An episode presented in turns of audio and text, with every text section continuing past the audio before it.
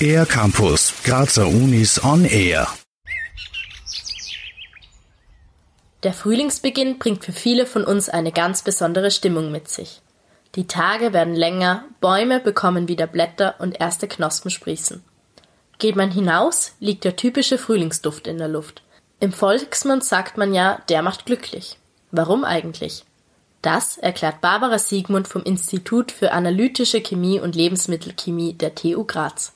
Man verbindet halt mit den Gerüchen, die man im Frühling dann auf einmal wieder wahrnimmt, dieses äh, Frühlingserwachen, das so oft äh, beschrieben wird. Und dann nehmen wir Gerüche äh, nach feuchter Erde wahr, wir nehmen äh, grüngrasige Noten wieder wahr und dann kommen natürlich die ersten Frühlingsblüher. Und wenn wir irgendwo spazieren gehen und diese, diese Gerüche wahrnehmen, dann wissen wir so, jetzt wird's wieder, es wird wieder nach dem langen, dunklen, kalten Winter, äh, ja, kommt wieder freundlichere Jahreszeit. Und damit haben sicher sehr viele Leute die Assoziation zum Glück.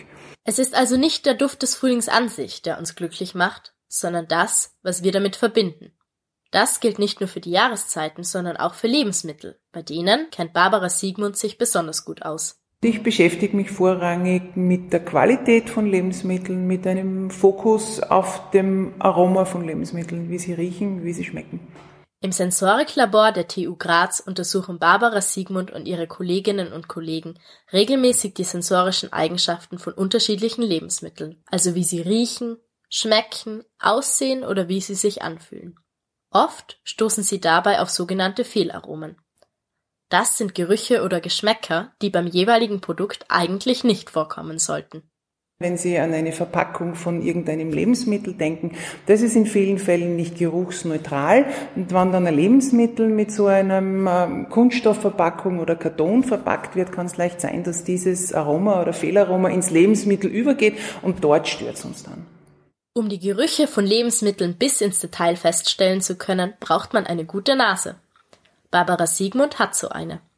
Es gibt aber auch Menschen, die sich nicht auf ihren Geruchssinn verlassen können, weil sie ihn verloren haben. Durch eine Corona-Infektion beispielsweise.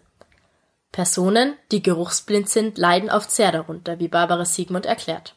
Die Geruchswahrnehmung ist auch ganz klar mit der Wahrnehmung von, von Emotionen, von Gefühlen verbunden und diese Gefühlsebene wird dann durch ein Ausfallen der, der Geruchswahrnehmung ganz massiv beeindruckt. Viele dieser Personen haben auch psychische Probleme.